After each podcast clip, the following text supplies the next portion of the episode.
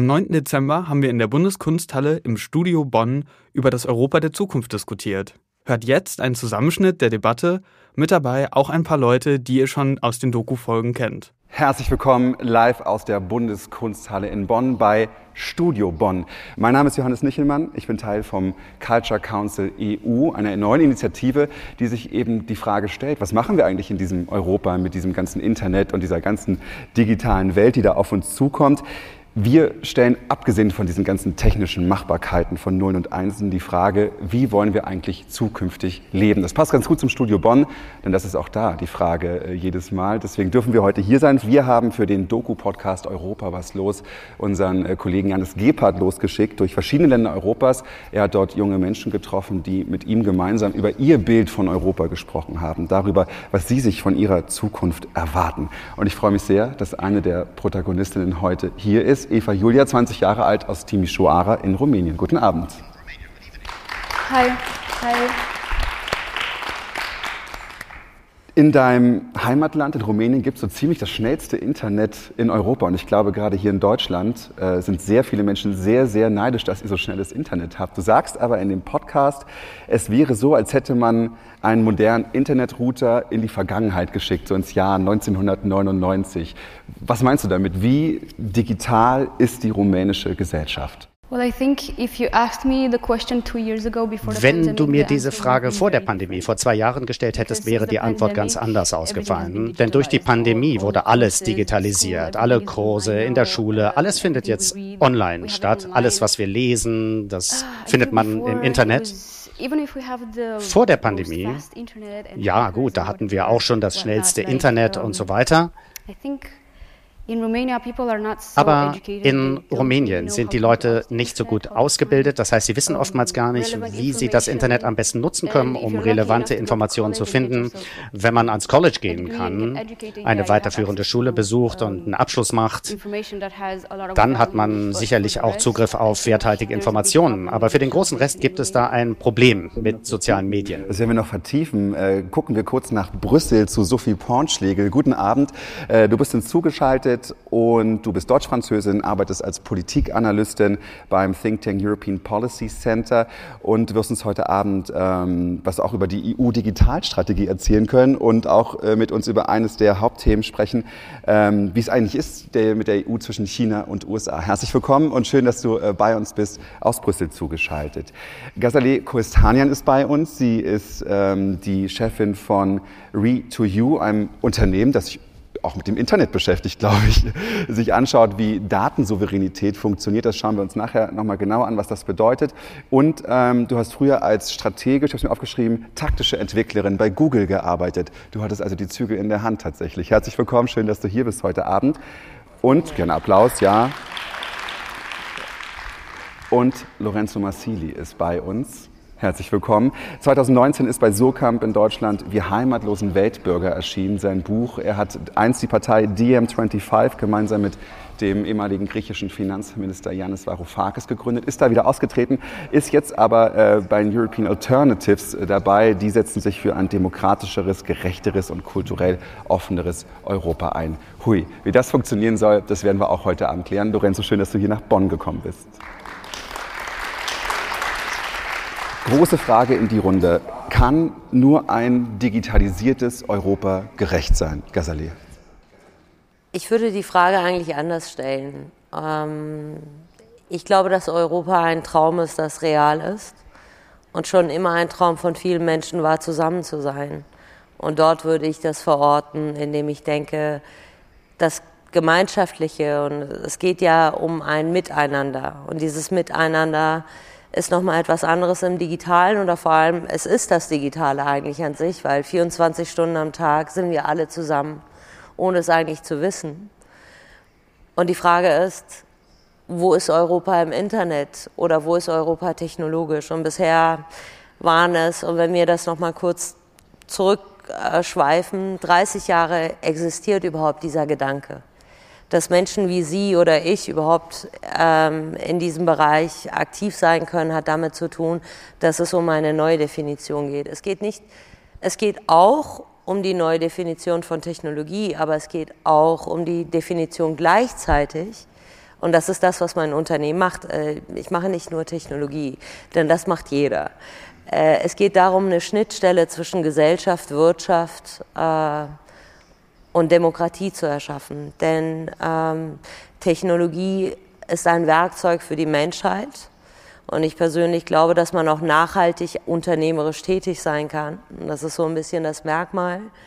Leider ist das nicht Mainstream, denn äh, Technologie zu entwickeln geht sehr viel auf Profit und die Idee, Erfolg zu haben. Aber die Idee, Erfolg zu haben, sollte doch viel mehr nachhaltig sein. Wie können wir Klimaziele erreichen? Wie können wir ein Miteinander erreichen? Wie können wir Europa Lorenzo, gestalten? du willst ja ein demokratisches, gerechteres Europa. Braucht man dafür die digitale Welt oder stört die nur? Interessant an dieser Frage ist, dass die digitale Transformation ja nicht nur ein Beiwerk ist äh, für unseren Alltag, sondern es ist eine entscheidende Frage. Und die Antwort, die wir darauf finden, wird sich ganz deutlich auswirken auf unsere äh, Gemeinschaft. Aber es ist auch eine Frage für Europa. Wenn Europa das hinbekommt, dann kann es viel besser funktionieren und dann können wir die Dynamik nutzen, die es da gibt, um eine funktionierende Europäische Union auf dem Kontinent zu erreichen. Und wenn man sich mal das größere Bild betrachtet, dann sieht man zwei digitale Systeme, die miteinander konkurrieren. Wir haben auf der einen Seite Silicon Valley in den USA, also da haben wir große Konzerne, ganz viele Daten, die monetarisiert werden über verschiedene Funktionen. Und dann gibt es natürlich auch Skandale, dass zum Beispiel in einer Pandemie jemand wie Jeff Bezos sogar noch reicher geworden ist, als er es vorher schon war. Und dann haben wir auf der anderen Seite das chinesische System, wo die Daten kontrolliert werden, nicht nur von den Wirtschaftsriesen, sondern auch von der kommunistischen Partei, die die Daten für ihre politischen Ziele verwendet.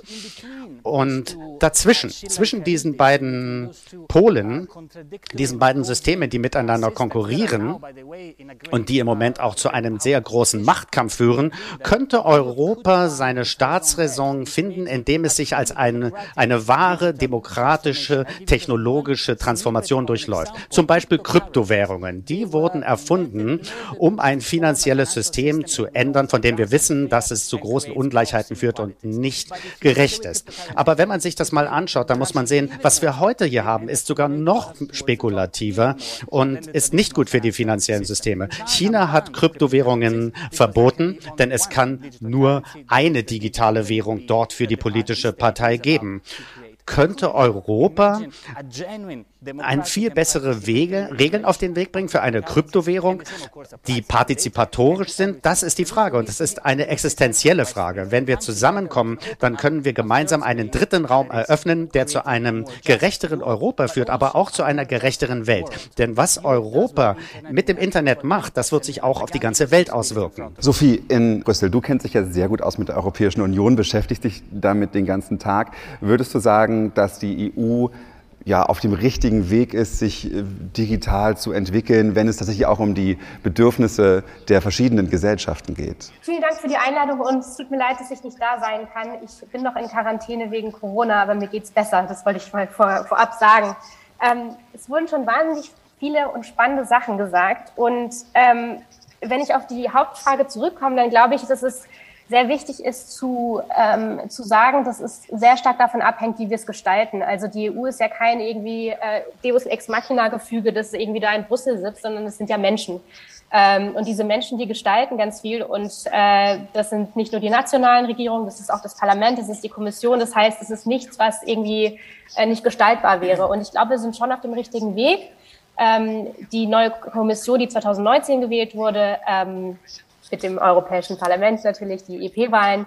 Und dann wurde Frau von der Leyen natürlich nominiert. Ähm, die hat sich zwei wichtige Säulen gegeben. Einmal Klimawandel und einmal die digitale Transformation. Das heißt, es ist wirklich ein wahnsinnig wichtiges Thema in Brüssel. Und die nationalen Regierungen haben auch verstanden, dass es wichtig ist, äh, das europäisch anzugehen, weil wir natürlich global vernetzt sind. Und wir können nur als regionale Macht aktiv sein und nicht mehr nur als äh, nationale Regierung. Das heißt, ja, es ist schön, wenn Deutschland eine KI-Strategie hat, aber es ist wichtiger, dass äh, Europa eine hat, damit wir auch wirklich ähm, ja, gemeinsam eine Strategie haben, auch gegenüber, es wurde auch schon gesagt, gegenüber China, gegenüber den USA und auch eine ethische KI-Strategie haben zum Beispiel. Oder auch noch zum Beispiel mit dem DMSA und DSM, DMA, das sind zwei ganz wichtige Gesetzgebungsprozesse, äh, wo es darum geht, eben die Plattformen zu regulieren, um Verbraucherschutz durchzusetzen, äh, um auch sicherzustellen, dass der Wettbewerb online fair gestaltet wird. Also es passiert sehr, sehr viel. Das kann sehr komplex wirken und auch sehr technokratisch, aber ich glaube, das ist wichtig, da sich in die Details einzugraben und zu verstehen, was da passiert, weil es ist ähm, ein ganz wichtiger Prozess, der da angefangen ja. wurde. Wir leben ja in einem Europa der verschiedenen Geschwindigkeiten, auch der verschiedenen Internetgeschwindigkeiten. Ich habe es anfangs ja schon gesagt, bei euch ist es super schnell in Rumänien, hier in Deutschland ist es so mittelschnell bis gar nicht schnell. Wie will denn die Europäische Union oder wie ist der Plan quasi da auch für eine, für eine Einheitlichkeit zu sorgen? Oder ist es überhaupt der Plan für eine Einheitlichkeit zu sorgen? Oder ist, guckt man einfach, was die verschiedenen Needs, Bedürfnisse der einzelnen äh, Staaten sind? In Deutschland halt überhaupt Internet zu haben und in Rumänien dann irgendwie dafür zu sorgen, dass andere Sachen besser laufen? Es kommt sehr stark auf die Kompetenzen drauf an ich sage es immer wieder, wie gesagt, es gibt äh, Digitalexperten, die sich noch viel mehr mit dem Thema auskennen, aber ein ganz wichtiger Punkt, wenn man sich Europapolitik anschaut, in allen Politikbereichen, ob es Digitalisierung ist oder Klimawandel ist, wo, sitzen, wo sind die Kompetenzen? Und ganz oft äh, redet man von der EU, als hätten sie alle Kompetenzen, genauso wie eine nationale Regierung. Das ist nicht der Fall. Und das ist auch nicht der Fall im digitalen Bereich. Da ist ganz oft, das ist eine geteilte Kompetenz. Das heißt, die nationalen Regierungen haben bestimmte Kompetenzen und Macht und manchmal hat die EU Macht. Zum Beispiel, wenn es um Handel geht, wenn es um Wettbewerb geht. Das heißt, in ganz vielen Bereichen ist es sehr komplex und wirklich nochmal wahnsinnig viele Akteure, die dazukommen, um äh, zu einer Lösung zu kommen. Und das ist eben der Fall gerade jetzt bei der digitalen Transformation. Deswegen würde ich sagen, dass es sehr schwierig ist, auch weil 27 nationale Mitgliedsländer natürlich sehr unterschiedliche Perspektiven haben aufs Thema. Aber ich würde gerade sagen, bei der Digitalpolitik ist es doch vielen klar geworden, dass sie eben die EU brauchen, auch wenn es zum Beispiel um die Implementierung geht von Gesetzgebungsprozessen. Also dass sie danach, wenn es jetzt zum Beispiel um äh, die Datenschutzgrundverordnung ist, dass die Kommission dafür zuständig ist und nicht eben, also es gibt jetzt auch nationale Agenturen, aber dass es zumindest irgendwie eine, eher eine Zentralisierung gibt als eine Dezentralisierung. Du hast es eben schon gesagt, Klimapolitik und Digitalisierung sind zwei wichtige Säulen der Europäischen Union. Gazali, würdest du sagen, dass sich die ähm, die, die Dramatik des, des Klim, der Klimapolitik, der Wichtigkeit für Klimapolitik mit der von Digitalpolitik vergleichen lässt? Es gibt sicherlich Schnittpunkte. Unsere Software macht Endgeräte endlos nutzbar. Das bedeutet, die Lifecycles, also die Lebenszyklen eines Endgerätes sind ja natürlich wirtschaftlich irgendwie gelegt. Warum müssen wir eigentlich alle zwei Jahre ein Endgerät kaufen? Warum? Wir können ja auch ein Endgerät, was wir irgendwie gerade gekauft haben, ewigst nutzen. Zum Beispiel unsere Software macht ein 30, 20 Jahre alten Computer kompatibel zu dem neuesten iPhone. Ich meine, das ist ja auch das Problem der Autoindustrie. Die brauchen fünf bis sieben Jahre, bis sie ein Auto auf den Markt bringen. Und das heißt, in dem Moment, wo ich ein Auto kaufe, habe ich einen alten Computer gekauft, der nicht mehr matchbar ist mit dem neuesten Endgerät. Und da gibt es diese Schnittmengen. Wo sind Klimaziele? Also sprich, wie können wir hm, Konsumenten dazu erziehen, tatsächlich nachhaltiger zu konsumieren?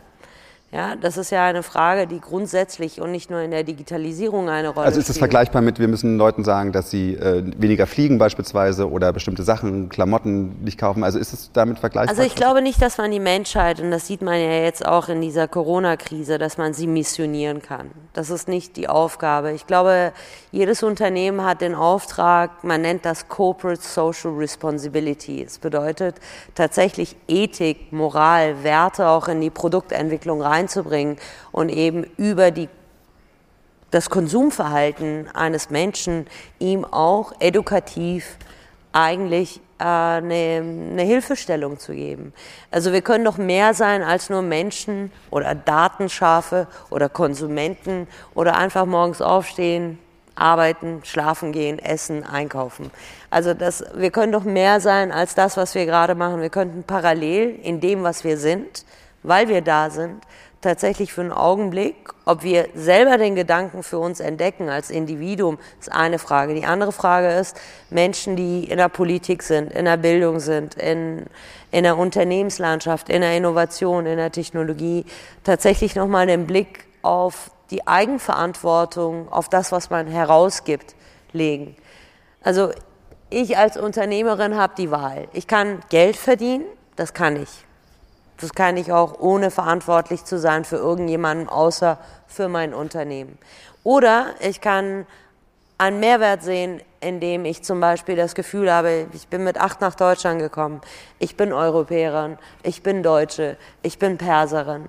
Also das ist mein Zuhause. Also was tue ich eigentlich mit meiner Arbeit? Und ich sehe, dass Technologie Probleme schafft und ich sehe, dass Demokratie Probleme hat und ich sehe, dass Europa sich gerade digital auf den Weg macht.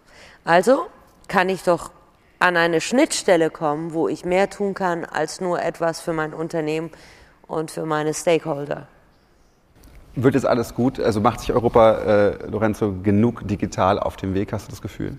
Well, connecting with the question you just asked, what's similar about the digital transformation Gut, äh, wenn man das mal verbindet mit der Frage, die du gerade gefragt hast, was verbindet denn die digitale Transformation äh, mit der ökologischen Transformation? Ähm, da ähm, tritt man natürlich manchen Leuten auf äh, sozusagen auf die Füße. Das heißt dem Establishment und den. Es gibt keine richtige digitale Transformation, ohne dass man sich auch anschaut, wie sind die Arbeitsbedingungen der Mitarbeiterinnen und Mitarbeiter von den digitalen Firmen zum Beispiel. Bei Unternehmen wie Google, Apple, Amazon. Das ist ja so eine Art postmoderne ähm, Klasse von, von Arbeitnehmerinnen und Arbeitnehmern. Und die Frage ist, wie wandelt man das um?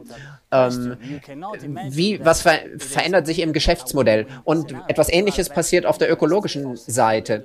Ähm, man kann sich das nicht vorstellen wie ein Win-Win-Szenario, weil es werden Leute verlieren, die zum Beispiel in der Öl- und Gasindustrie arbeiten. Ähm, das heißt, es ist eine große Herausforderung. Äh, was passiert mit diesen Industrien, wenn wir das ernst nehmen? Und in diesem Sinn, nicht nur in Europa, ähm, da machen die Nationalstaaten einfach nicht genug. Sie haben noch sehr große Angst, äh, wirklich äh, sich die großen äh, Unternehmen vorzunehmen und äh, mit denen in Konflikt zu geraten. Und wir haben ja was zu China schon gesagt. Ähm, und das ist ein interessanter Fall. Es zeigt nämlich, dass es möglich ist, ähm, politische Macht sozusagen einzusetzen, um große Unternehmen zu zwingen, sich zu verändern. Das äh, passiert nämlich gerade in China, wo die Regierung zum Beispiel Alibaba äh, Vorschriften macht und, und es äh, sehr stark kontrolliert. Die große Herausforderung für Europa ist, ist, dass die äh, Demokratie nicht geschwächt werden darf äh, durch diese neuen äh, großen Player, sondern dass ähm, die Demokratie in Europa äh, im, im Gegenteil diese großen Unternehmen sozusagen kontrollieren muss. Und wir müssen zeigen, dass die Demokratie im 21. Jahrhundert funktioniert und äh, dass äh, das europäische Modell erfolgreicher ist als das amerikanische oder chinesische. Das ist die Herausforderung, der wir gegenüberstehen? Ich bin ja so ein bisschen in der Feldarbeit. Äh, das bedeutet, in meinem Job merke ich eigentlich den Puls der Gesellschaft weil ich arbeite mit Digitalisierung. Das heißt, ich arbeite mit Infrastrukturen. Auf Infrastrukturen finden Menschen statt. Vielleicht kannst du noch mit, in zwei Sätzen kurz sagen, was genau ihr macht. Also okay. so, so möglichst einfach umrissen. Ich bin vom Saulus zum Paulus geworden. Ich äh, habe eigentlich Mode und Design studiert. Ich spreche zehn Sprachen. Meine zehnte Sprache ist Computer. Mein Vater spricht zwölf Sprachen. Für mich, ich habe verstanden, dass die Welt nur in der Kommunikation miteinander existieren kann. Und wenn Computer die Sprache ist, die den Rest der Welt ausschließt, dann ist das eine Sprache, die ich unbedingt lernen muss, weil das ist die Welt einiger weniger für viele. Und auf dieser Infrastruktur, und wir sind ja alle Nutzer, in meiner Firma gibt es drei Prämissen. Erst Bürger, dann Nutzer, dann Technologe. Wer so nicht denkt, wer so nicht sieht, wer so nicht coden kann, kommt nicht rein. Das heißt, wir sind in einer nahtlosen Welt, wo wir zu einem Moment Bürger sind, zum anderen Moment Konsument.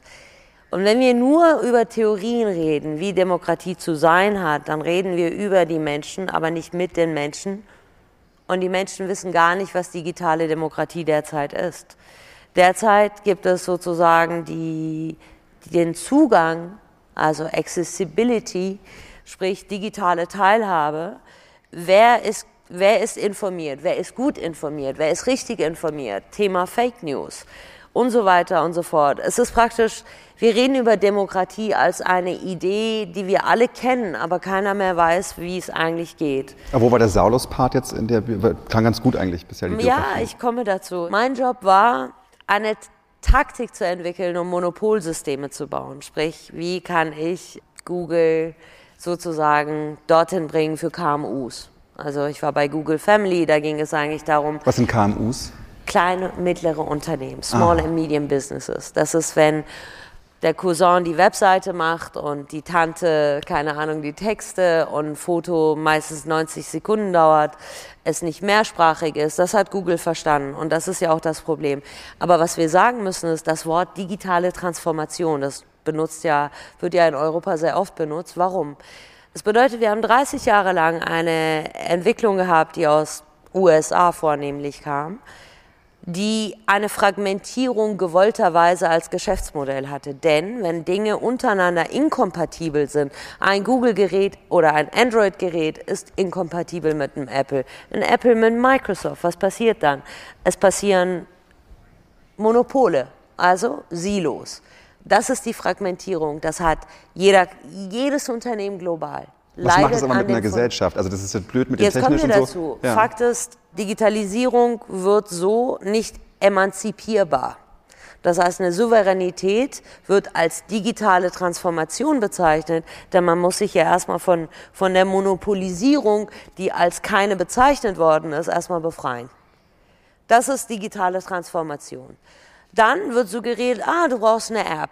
Hast du eine App? Also eigentlich brauchst du zwei. Du brauchst eine Android und eine iOS, weil die Endgeräte, die jeder hier heute irgendwie in seiner Tasche hat, sind die Türsteher zu deinem Kunden als B2B. Das bedeutet, ich, ich bin ein Stadtwerk zum Beispiel. Wir haben bisher immer mit Papier, Gas, Wasser, Strom bezahlt. Jetzt wollen die digitalisieren. Was machen die? Die machen zwei Apps. Was passiert dann? Zukünftige Geschäftsmodelle abgegeben. Datenhoheit abgegeben, Kunde abgegeben. An wen? An irgendeinen Server in Kalifornien. Und wenn man dann neue Geschäftsmodelle machen möchte, muss man irgendwie um Erlaubnis fragen. Und das ist eben genau das, was als Monopolsystem meiner Meinung nach. Und was macht meine Software? Meine Software macht jedes Endgerät frei. Das heißt, jedes dieser Fernseher wird einfach nur ein weiteres Interface. Man muss sich das so vorstellen wie bei Netflix. Ich habe einen Account und da ist es egal, auf was ich nutze. Man muss sich vorstellen, das Endgerät an sich ist nur noch ein Interface an, an sich, das Handy, was du hast. Und darüber ist praktisch ein virtueller Computer, den du nicht spürst als Endnutzer. Für dich sieht dein Handy immer noch so aus, nur die Souveränität passiert nicht mehr auf dem Gerät, sondern eben in einer höheren Instanz. Sophie, du hast die ganze Zeit viel genickt ähm, und ich habe daran gedacht, über dem, was Gasalé gesagt hat, hat die EU in den letzten Jahren nicht richtig hart versagt, äh, all quasi sich da so ähm, weg ja, wegkaufen, wegbeamen zu lassen von zum Beispiel den USA. Warum ist das so passiert? Ja, ich mag es nicht so sehr, die, äh, die EU zu bashen, wahrscheinlich weil ich in Brüssel sitze und weil ich auch merke, Wir sagen es den Leuten nicht in Brüssel. Es bleibt ähm, unter uns. Ja. Ähm, ich glaube, die EU ist vor allem sehr langsam und das ist das Problem. Die EU ist langsam, weil es 27 Mitgliedstaaten sind, die alle verschiedene Interessen haben und es somit jedes Mal ein halbes Wunder ist, wenn die sich einig werden. Das haben wir jetzt in der Corona-Krise auch gesehen. Im Juli 2020 gab es das EU-Wiederaufbaufonds, die saßen da vier Tage äh, in Brüssel, die 27 äh, Staats- und Regierungschefs und haben diskutiert und diskutiert, bis sie eben Kompromiss gefunden haben. Und Kompromisse sind halt nicht sexy, ähm, sondern langweilig. Und Kompromisse bedeuten auch, dass nie die Interessen ähm, äh, ja, verteidigt werden zu 100 Prozent, die man eigentlich mitbringt. Und deswegen ist die EU immer gesehen als äh, so ein Scheiterhaufen, obwohl das meistens nicht der Fall ist. Allerdings stimmt es natürlich, dass äh, die EU zu langsam war. Ähm, alle großen Unternehmen sind amerikanisch. Wir haben auch gesehen, in China gibt es Alibaba und Huawei. Das sind, das ist ein ganz klar ein Systemwettbewerb. Und ich glaube, die große Aufgabe der EU ist es jetzt eben, sich in diesem Systemwettbewerb zu positionieren oder zumindest ein europäisches Modell. Und das, ich, das Wort Modell ist, glaube ich, sehr, sehr wichtig ja, zu unterstreichen, weil das wirklich eine, ein Modell ist. Digitalisierung, es wurde schon gesagt, ist ein Transformationsprozess. Und ganz oft weiß man gar nicht, worüber man spricht, wenn man über Digitalisierung spricht, weil so viel darunter fällt. Es ist eine Wirtschaftsfrage, es geht um äh, Digitalisierung der Bildung, es geht Digitalisierung der öffentlichen Dienste. Es ist wahnsinnig viel, was darunter fällt. Und das bedeutet auch, dass es eben ein ganz langer Prozess ist, der eben inklusiv sein muss. Und das große Problem bei der Inklusion und bei der Gerechtigkeit ist, dass, ähm, dass es eben demokratisch passieren muss. Und ganz oft ist Demokratie aber zu langsam. Das heißt, wir haben wirklich ein Timing-Problem, wenn wir versuchen, das demokratisch zu gestalten und alle mit reinzubringen. Und es muss auch so passieren, weil sonst gibt es eben diese ähm, Vested Interest, nennt man das in Brüssel, also Lobbyinteressen, die ganz stark sind und die einfach schon bereit sind. Und dann haben die Bürger und Bürgerinnen aber nichts zu sagen. Und wenn man aber versucht, es inklusiv zu gestalten, dann ist es eben langsam. Und das ist auch das große Problem der EU, dass wir oft viel zu langsam sind und dass es dann immer irgendwie schwierig ist. Und dann ist es auch in der Implementierung von Gesetzgebungsprozessen nicht einfach, weil eben jedes Land eben dann doch irgendwie als anders implementiert. Also es sind wahnsinnig viele Probleme, die man in Brüssel hat und die hier so zusammenwachsen. Und deswegen guckt man ganz oft nach Brüssel und äh, sucht sich da und sagt, ja, das passt ja alles nicht, weil es so kompliziert ja. ist. Ist das vielleicht auch ein kleines Generationenproblem? Sind die falschen Leute in Brüssel in den wichtigen Positionen? Ganz kurz. Nicht unbedingt, würde ich sagen. Natürlich ist es so, dass die, nicht mal mehr die Millennials, sondern die Generation danach äh, noch viel, viel mehr damit aufgewachsen ist. Also die Millennials sind ja die einzige Generation, die das beides noch kannten. Ähm, ich glaube, das ist weniger das Problem, als dass natürlich die Lobbyinteressen hier sehr stark sind, genauso wie in Berlin. Und Aber wer hat denn Interesse daran, die, dass das nicht läuft mit der Digitalisierung? Google? Oder wer, ja, also nein, wer ist denn da? Also, es kommt halt darauf an, was für eine Digitalisierung. Ich glaube, die Frage ist nicht äh, ob, weil das findet eh statt. Die Frage ist, wie wir es gestalten möchten und was für eine Digitalisierung wir haben möchten. Und da ist eben die Frage, ob äh, gerade die Bürgerinnen und Bürger und andere, zum Beispiel NGOs und Zivilgesellschaft, eben die Ressourcen haben, um diese Digitalisierung auch gerecht zu gestalten. Und die Antwort darauf ist ganz oft nein.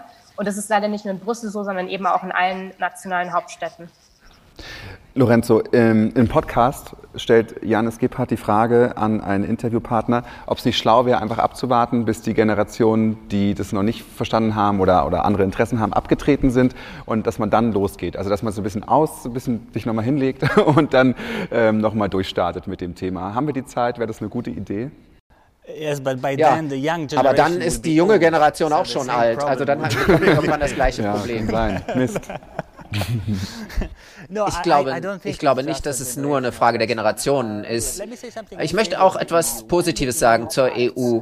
Ähm, wenn die EU handelt, und Sophie hat das ja erwähnt, auch ähm, mit dem ähm, Datenschutzverordnung, da gibt es einen gemeinsamen Standard, und aufgrund der Marktstärke der EU kann dieser Standard auch durchgesetzt werden. Und es wird auch nicht nur in der EU durchgesetzt. Und dieser Standard ist so hoch, dass ähm, selbst als China vor ein paar Monaten ein eigenes Datengesetz ähm, umgesetzt hat, ähm, einige Teile dieses chinesischen Gesetzes von der europäischen äh, Gesetzgebung inspiriert worden sind. Also ähm, die EU kann schon etwas sehr Positives auch erreichen. Warum handelt sie nicht schnell genug? Und Sophie hat ja das Passende schon äh, dazu gesagt. Die Frage ist aber auch, warum ist Europa nicht ehrgeizig genug? Ähm, fehlt es an Ressourcen oder Visionen? Ja, mancher denkt ja, die EU kann nicht mit großen Geldsummen umgehen und bei Digitalisierung, und man schaut sich die USA und China anschaut, da werden also Milliarden von, von Euro oder Dollar in, investiert. Und warum hat die EU nicht das Recht, das auch zu tun? Die EU muss immer langfristig äh, und, und äh, wirklich langwierig aushalten, ähm, welche Haushaltsmittel zur Verfügung stehen. Warum ähm, bringt man nicht viel mehr Geldsumme zusammen, um das zu finanzieren. Halbleiter zum Beispiel. Jetzt fangen wir endlich an in Europa ähm, sowas wie eine eigene Halbleiterindustrie aufzubauen. Bisher musste man alles aus äh, Taiwan importieren. Oder Thema Ma Maschinenlernen für Auto Automatisier Automatisierung der Technologie. Da ist automatisierte Übersetzung zum Beispiel. Das wäre doch, das doch mal ein großes Experimentierfeld. Wir haben ähm, 27 äh, Amtssprachen der EU. Und wenn man hier die genügenden Summen investiert, bekommt man vielleicht ein Automat automatisiertes Übersetzungssystem, das äh, der EU sehr, sehr helfen äh, würde und anderen auch. Aber das passiert nicht im Moment, weil wir da noch keinen politischen Willen haben. Wir haben keine politische Entscheidung, die nötigen Mittel zur Verfügung zu, äh, zur Verfügung zu stellen. Wir haben auch keine europäische Industriepolitik zum Thema der Digitalisierung. Also da müssen die europäischen Regierungen doch wirklich noch äh, überzeugt werden, in diese Richtung zu gehen und diese Schritte zu gehen. Und es ist eine Frage der, des Ehrgeizes. Es, es hat nicht so viel äh, zu tun mit der äh, Generation. Leider sind viele unserer Politikerinnen und Politiker äh, noch etwas provinziell in diesem Denken. Und ähm, wenn wir jetzt die einzigen politischen Prozesse uns anschauen, ähm, dann verpassen wir teilweise das große Bild. Wir müssen viel größer denken. Ähm, es ist alles zu provinziell. Es gibt viel mehr Möglichkeiten, wenn wir über die Grenzen hinweg denken denken. Dazu muss viel mehr Integration stattfinden in, in Europa, finanzielle Integration äh, zum Beispiel. Und hoffentlich kann die äh, neue deutsche Regierung da was zu beitragen. Im neuen Koalitionsvertrag steht, dass diese neue Koalition in Deutschland dafür ist, eine verfassungsgebende Versammlung für Europa einzuberufen, äh, für die für ein vereintes Europa in der Zukunft. Also, das, ob das jetzt äh, Wahrheit wird oder nicht, aber das ist eine tolle Nachricht auf jeden Fall. Ist das für dich eine Generationenfrage? Also denkst du dir manchmal, die älteren Leute könnten einfach mal aus dem Weg gehen und wir machen das? Oder wie ist da dein Gefühl?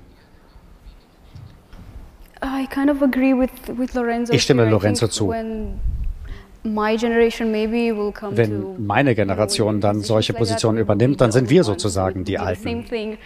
Also dann wird es auch wieder eine neue Generation geben, die ihre eigenen Probleme äh, gibt. Das ist im Prinzip nur ein Kreis, der sich wiederholt. Aber mir ist aufgefallen, dass ihr beide von der sozialen Verantwortung gesprochen habt. Und das, da sehe ich jetzt ein soziales äh, Phänomen. Wenn viele Leute die gleiche Verantwortung haben, dann wird das aufgesplittet in viele Kleinteile. Und keiner weiß mehr so recht, wofür er verantwortlich ist. Äh, wie sind, sind wir denn da hingekommen?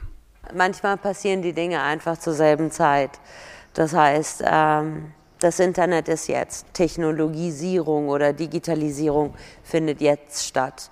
Gleichzeitig passieren aber auch die Probleme. Wir sind in einer, einer interessanten Zeit eigentlich, weil alles so parallel passiert. Ja? Auf der einen Seite passiert der Fortschritt, der Missstand, die Probleme, die Aufgaben. Es ist ein Topf voll von allem, was das ist. Und das bedeutet, ich meine, mein eigener Vater ist 60 Jahre alt, er ist Bauingenieur kein dummer Mann, hat drei mittelständische Unternehmen. Aber Fakt ist, er ist genauso wie jeder andere. Er war für mich immer der beste Use Case, weil ich an ihm verstanden habe, wo, woran es gerade eigentlich gesellschaftlich scheitert. Er braucht seine Arbeit eigentlich für seinen eigentlichen Job. Er denkt, Digitalisierung braucht man, aber er hat eigentlich keine Zeit dafür. Er hat es auch nicht gelernt oder studiert. Dann gibt es Menschen wie du, die ähm, sehr schnell da den Zugang finden, sehr schnell in diesem Ding sind. Gerade habe ich einen 70, 17-jährigen Hacker aus dem Account von einer Freundin rausgeholt, der intuitiv wusste, wie man einen Instagram-Account hackt. Ähm, auf der anderen Seite aber gar nicht wusste, was Empathie ist, was Verantwortung ist, was sein Talent eigentlich bedeutet. Das heißt, mit diesem Fortschritt kommen gerade neue Probleme, auch gesellschaftlich, weil Menschen tun, was sie können, aber sie fragen sich nicht, ob es richtig ist. Nur weil man etwas tun kann, heißt es nicht, dass man es tun sollte, weil es die Frage danach gar nicht gibt. Genauso bei der Information. Was ist wahr, was ist falsch? Und was ist falsch im Internet eigentlich? Ist das falsch, was zwischen, gerade jetzt zwischen uns passiert, das falsch, das im Internet ist? Und die Wahrheit, die heute Abend hier ist, ist dasselbe, was im Internet ist. Und das sind alles so Fragen, die gerade passieren. Und das hat Technologie auch geschaffen. Und das muss Technologie auch beantworten. Und das kann aber, Technologie kann nicht der neue Gott sein, sondern es ist ein, ein Werkzeug unserer Gesellschaft. Weil noch sind wir Menschen und ich hoffe, wir bleiben das lange. Wir sind eine Gesellschaft, wir sind Menschen, die miteinander irgendwie arbeiten müssen. Und ich glaube, es hat viel damit zu tun, Menschen deiner Generation, dass sie eben das, was sie tun, vor allem, dass du eine Frau bist in Technologie und Gott weiß, ich kann ein Lied davon singen. Ähm, es ist wichtig, dass man eben eine andere Perspektive zeigt, dass man zeigt und vor allem kommuniziert, transparent ist, dass man zeigt, was Technologie eigentlich ist, was es kann, was es nicht sollte. Es gibt keine Magna Carta. Gibt es aber einen Ort, an dem das alles verhandelt wird aktuell? Ich glaube, das ist ja genau das, was gerade passiert in diesen ganzen Online-Bewegungen. Es gibt diese Separatistenbewegung, würde ich sagen. Das sind die, die sich sozusagen losgesagt haben, weil sie so isoliert sind. Aber das sind sie schon unabhängig von Technologie. Und die mit Technologie sich sozusagen eine Art Kummerkastengruppe gefunden haben. Irgendwie eine Art, oh ja, man sieht mich offline nicht und hier online bin ich wer. Diese, dieses Phänomen ist, ist sehr oft da. Das heißt, wenn wir in der Gesellschaft es nicht schaffen, alle Menschen mitzunehmen auf dieser Reise, und es ist eine Reise, Technologisierung oder Digitalisierung ist sowohl ein Türöffner, aber gleichzeitig auch ein Isolator. Das heißt, man muss auch den psychologischen Effekt auf die Menschen sehen. Es gibt welche, die kommen mit, intuitiv. Es gibt Menschen, die kommen nicht mit. Und was passiert mit denen? Also in China zum Beispiel, ich habe da ja auch gelebt, ähm, war öfters auch da. Ich habe einen 90-jährigen weinen sehen. Und das ist eine Gesellschaft, die ist super technologisch. Der konnte nicht mehr mit seinem Geld zahlen, also stand er mit seinem Einkauf an der Kasse, hat geweint. Und wenn ich das sehe, das ist das, was ich nicht will. Das ist nicht für mich eine digitale Teilhabe. Das ist nicht für mich Europa. Und das sollte auch nicht die Technologieentwicklung sein. Wir können nicht nur, nur für die, die mitmachen, entwickeln. Wir sollten auch für die, gerade für die Schwachen, sollten wir entwickeln. Mainstream heißt eigentlich jeden mitzunehmen. Wenn ich an der Lidl-Kasse ein iPhone 13 sehe, dann ist das Marktdurchdringung. Das bedeutet, dann hat das Produkt gewirkt, dann hat es die Leute erreicht. Und das müssen wir schaffen. Als Technologen, als Produktentwickler, als Demokraten, als heißt Menschen. das, Lorenzo, dass wir zu ungeduldig sind einfach und sagen, 30 Jahre, egal, wir müssen noch ein bisschen warten und wir müssen einfach uns, also nehmen uns einfach mehr Zeit als andere, um dann gerecht eine digitale Welt zu schaffen, in der Leute nicht weinen müssen an der Supermarktkasse? No, we're completely late. Naja, wir sind spät dran. Uh, und zwar in jeder Hinsicht. Uh, Bei der Aktualisierung eines Systems, das direkt vor unseren Augen zusammenbricht. Also na, da haben wir ja auch riesige Ungleichheiten. Gerade vor einer Woche hatten wir einen solchen Fall. Und noch niemals hat es so große Ungleichheit, also ich würde mal sagen, seit 1913 zwischen Reich und Arm gegeben. Und für die digitale Transformation kann man auch sagen, wir sind spät dran als Kontinent im Vergleich zu den USA und China natürlich, aber wir sind auch spät dran äh, als, als, als Menschheit, wenn es darum geht, diese Chancen, die mit den neuen Technologien kommen, auch zu nutzen. Das ist so ein bisschen wie dieses Meme, das ich vor einiger Zeit mal gesehen habe. Also da kommt jemand aus der Vergangenheit und sagt, ach schau mal, die haben da diese Gadgets in ihren Händen, mit denen sie alles Wissen direkt äh, an der Hand haben.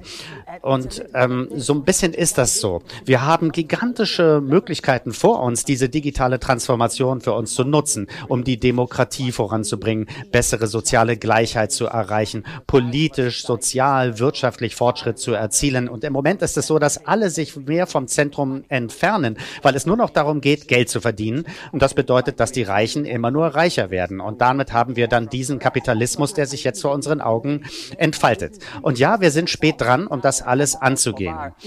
Und ja, das ist auch generationsübergreifend. Junge Leute, nicht ganz so junge Leute und alte Leute sind alle betroffen davon. Es ist eine historische Aufgabe für unseren Kontinent.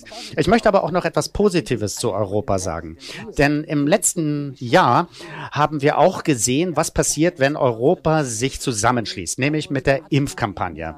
Also ich war absolut fasziniert zu sehen, wie ein gemeinsamer europäischer Ansatz es möglich gemacht hat, dass das reichste Land in Europa, das sogar einen Impfstoff produziert hat, nämlich Deutschland, hier zusammengearbeitet hat mit einem der ältesten, einem der ärmsten Länder in Europa. Und die hatten den gleichen Zugang zu den Impfstoffen, die gleichen Impfstoffe ähm, zur Verfügung gestellt. Und das ist überwältigend. So etwas hatten wir noch nie. Also ein Land wie Deutschland hat diese Impfstoffe, gleichzeitig auch ein Land wie Rumänien muss gar nicht darauf warten und bekommt die gleichen Impfstoffe zeitgleich zur Verfügung gestellt. Das ist jetzt wirklich ein gemeinsamer Ansatz. In diesem Fall haben wir auch den Einkauf in Europa vereinheitlicht. Und gut, natürlich gilt das Ganze nur für die EU selbst. Es geht nicht über die europäischen Grenzen hinaus. Und im Rest der Welt äh, haben wir immer noch den, das Gesetz des Dschungels im Markt. Aber wir haben gesehen, was in Europa möglich ist, wenn wir zusammenarbeiten. Also selbst jetzt in diesem Rennen um Impfstoffe haben wir es geschafft, wirklich eine gerechte Verteilung zu erreichen, egal ob es ein reiches oder ein armes Land war. Und das ist eine große Herausforderung auch in anderen Bereichen. Sophie, deine Chance, auch die EU jetzt zu loben, nachdem du die vorhin aus Versehen fast bashen wolltest. Lässt sich das, was mit dem, mit dem Impfstoff passiert ist, auch auf unser Thema anwenden? Also könnte man die gleichen Tools und Mechanismen benutzen, um dafür zu sorgen, dass wir eben nicht mehr zu spät sind? Also wir sind immer noch zu spät, aber dass wir dann ein bisschen weniger zu spät sind?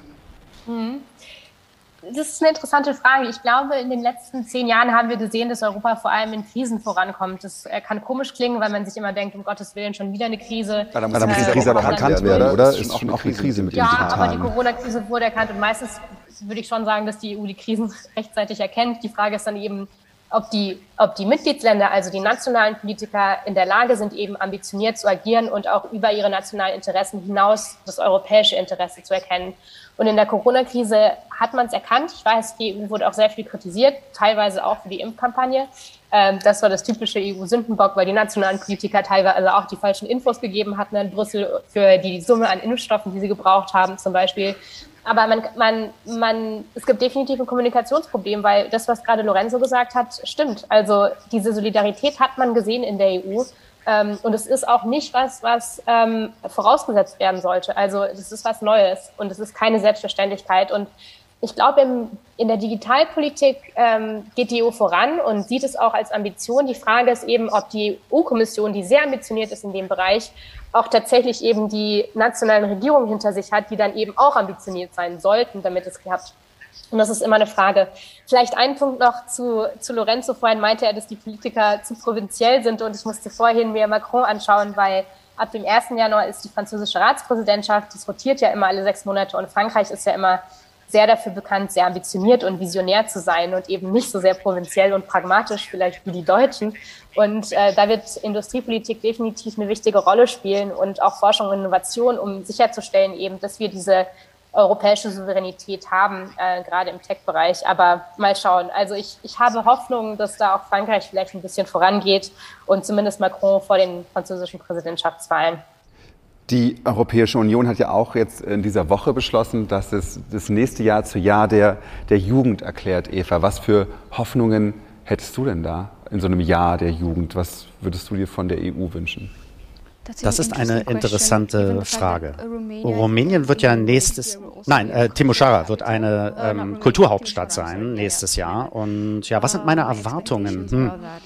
Ich glaube, ich fände es schön, wenn man einen besseren Zugang zu Informationen hätte, wenn mehr Veranstaltungen von jungen Leuten organisiert würden und dass junge Menschen wieder mehr reisen können, an unterschiedlichen Orten studieren können und dass das Ganze einfach nicht mehr so kompliziert ist.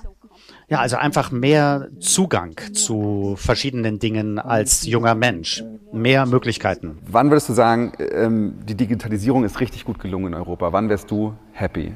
Uh, ich denke, wir bewegen uns in die richtige Richtung.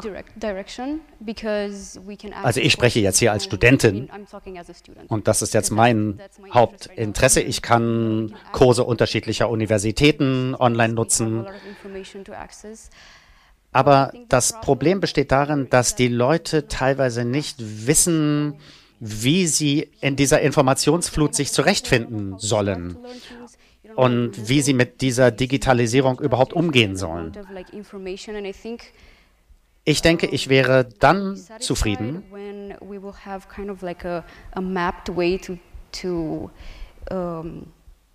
wenn wir nicht immer so lange warten müssten, bis ein Prozess in den Gang kommt oder bis man die richtigen Tools hat. Ich denke, ich wäre dann zufrieden, wenn ich wirklich wüsste, wie ich ein bestimmtes Instrument in, am besten intelligent einsetzen kann. Wann wärst du glücklich, Lorenzo? Es gibt äh, einen schönen wirtschaftlichen Text von Keynes, der ist fast poetisch aus den 1930er Jahren. Und da steht irgendwie ähm, für meine Enkel. Und da geht es um Verbesserungen in Produktivität durch Technologie im 21. Jahrhundert, so wie wir es heute ja hier sehen. Und äh, da muss man dann nur 14 Stunden pro Woche arbeiten, um alle Bedürfnisse zu erfüllen.